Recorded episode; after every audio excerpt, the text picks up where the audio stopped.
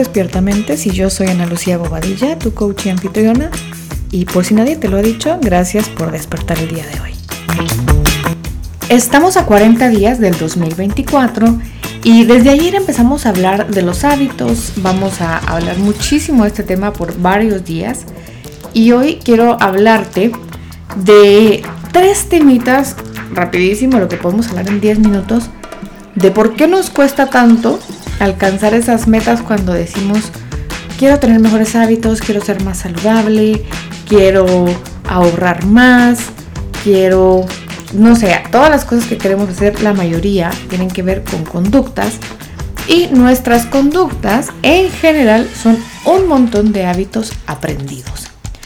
De todo lo que hacemos cuando estamos despiertos, 95% de las cosas que hacemos las hacemos en automático sin prestarle mucha atención a lo que estamos haciendo o tomando tal vez las decisiones. Cuando nos levantamos tenemos una forma de salir de la cama, tenemos una rutina, ya sea dependiendo de cada quien, si es irse a hacer un café antes, pasar al baño antes, meterse a bañar antes. Cada quien ya tiene una rutina, pero generalmente la mayoría de los días son así.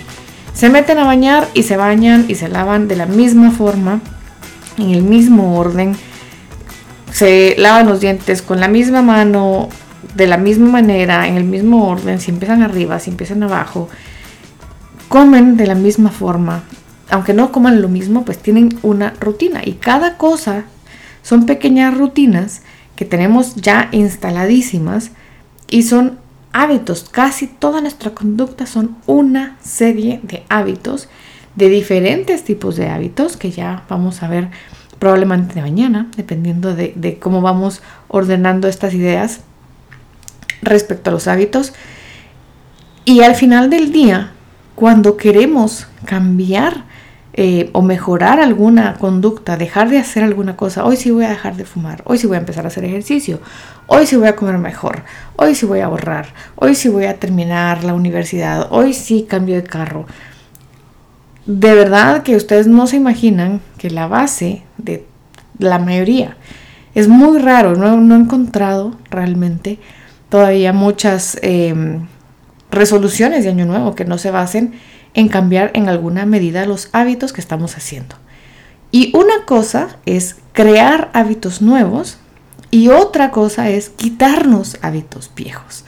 Son dos mecanismos muy parecidos, pero algunas cosas son más fáciles de aprender de cero y otras es mucho más difícil tener que desaprender lo que estamos haciendo y ya estamos con ese hábito instalado, quitarnos un hábito para poder instalar otro.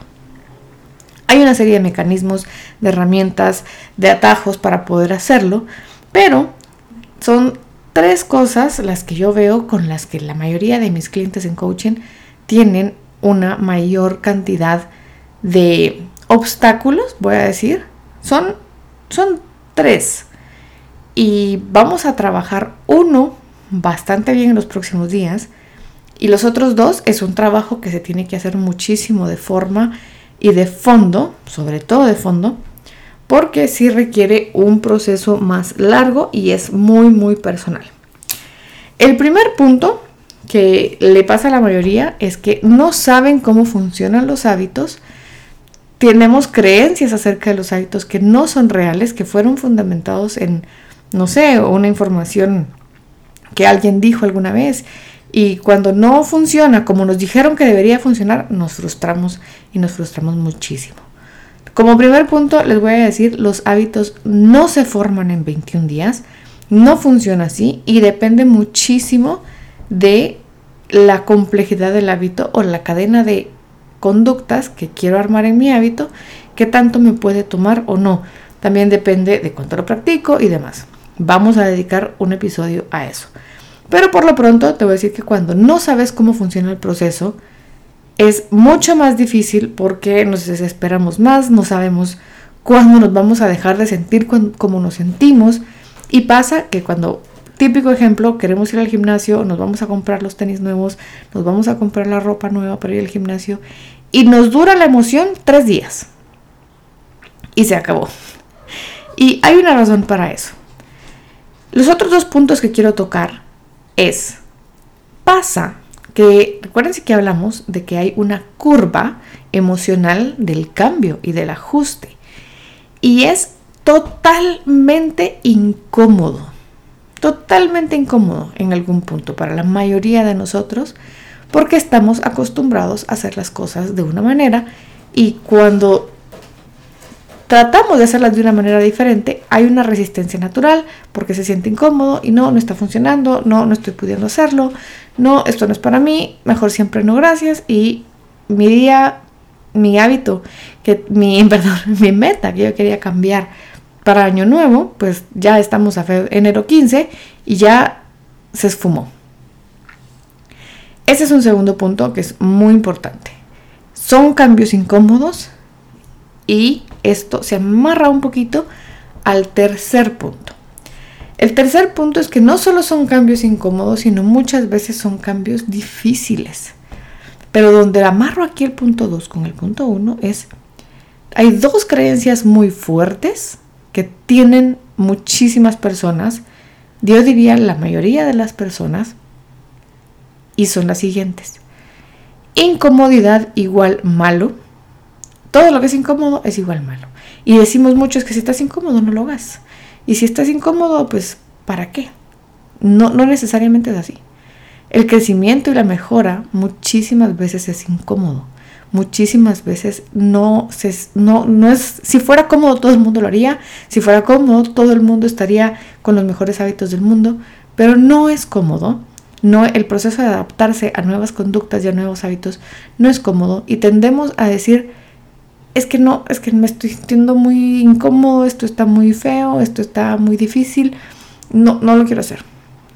Incómodo no es igual a malo. Si yo al final de la incomodidad, que estoy haciendo algo por mí y para mí, voy a tener una mucho mejor calidad de vida, esa incomodidad es necesaria y es parte del crecimiento.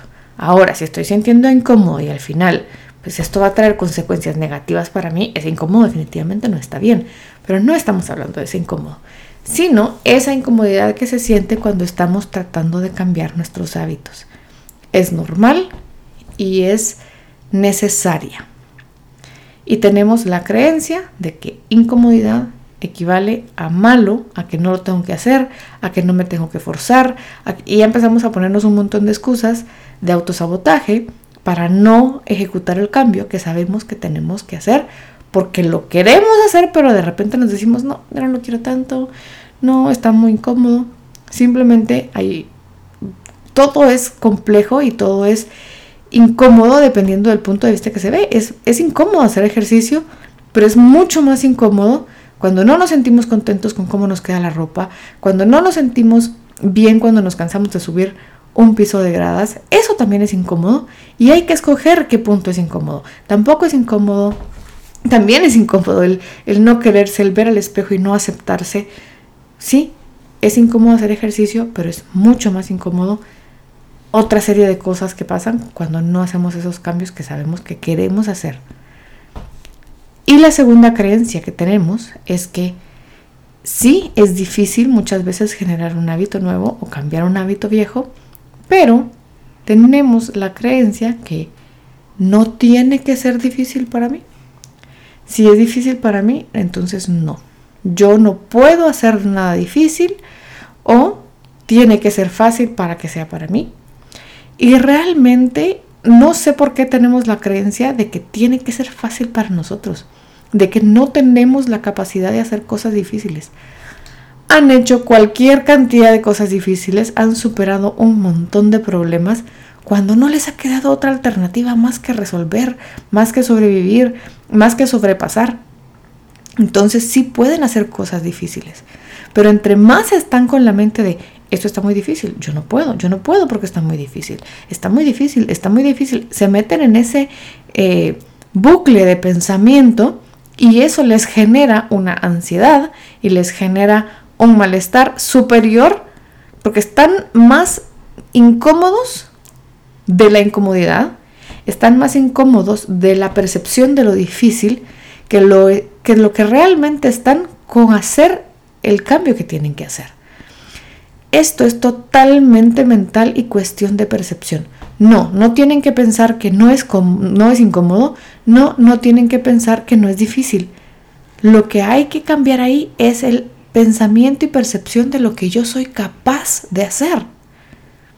Tú sos capaz de hacer aquellas cosas que son buenas para ti, aunque sean incómodas, porque sabes que son buenas para ti, porque sabes que son necesarias para la vida que querés, porque es lo que te va a llevar a estar un poco más cerca de la vida que querés tener.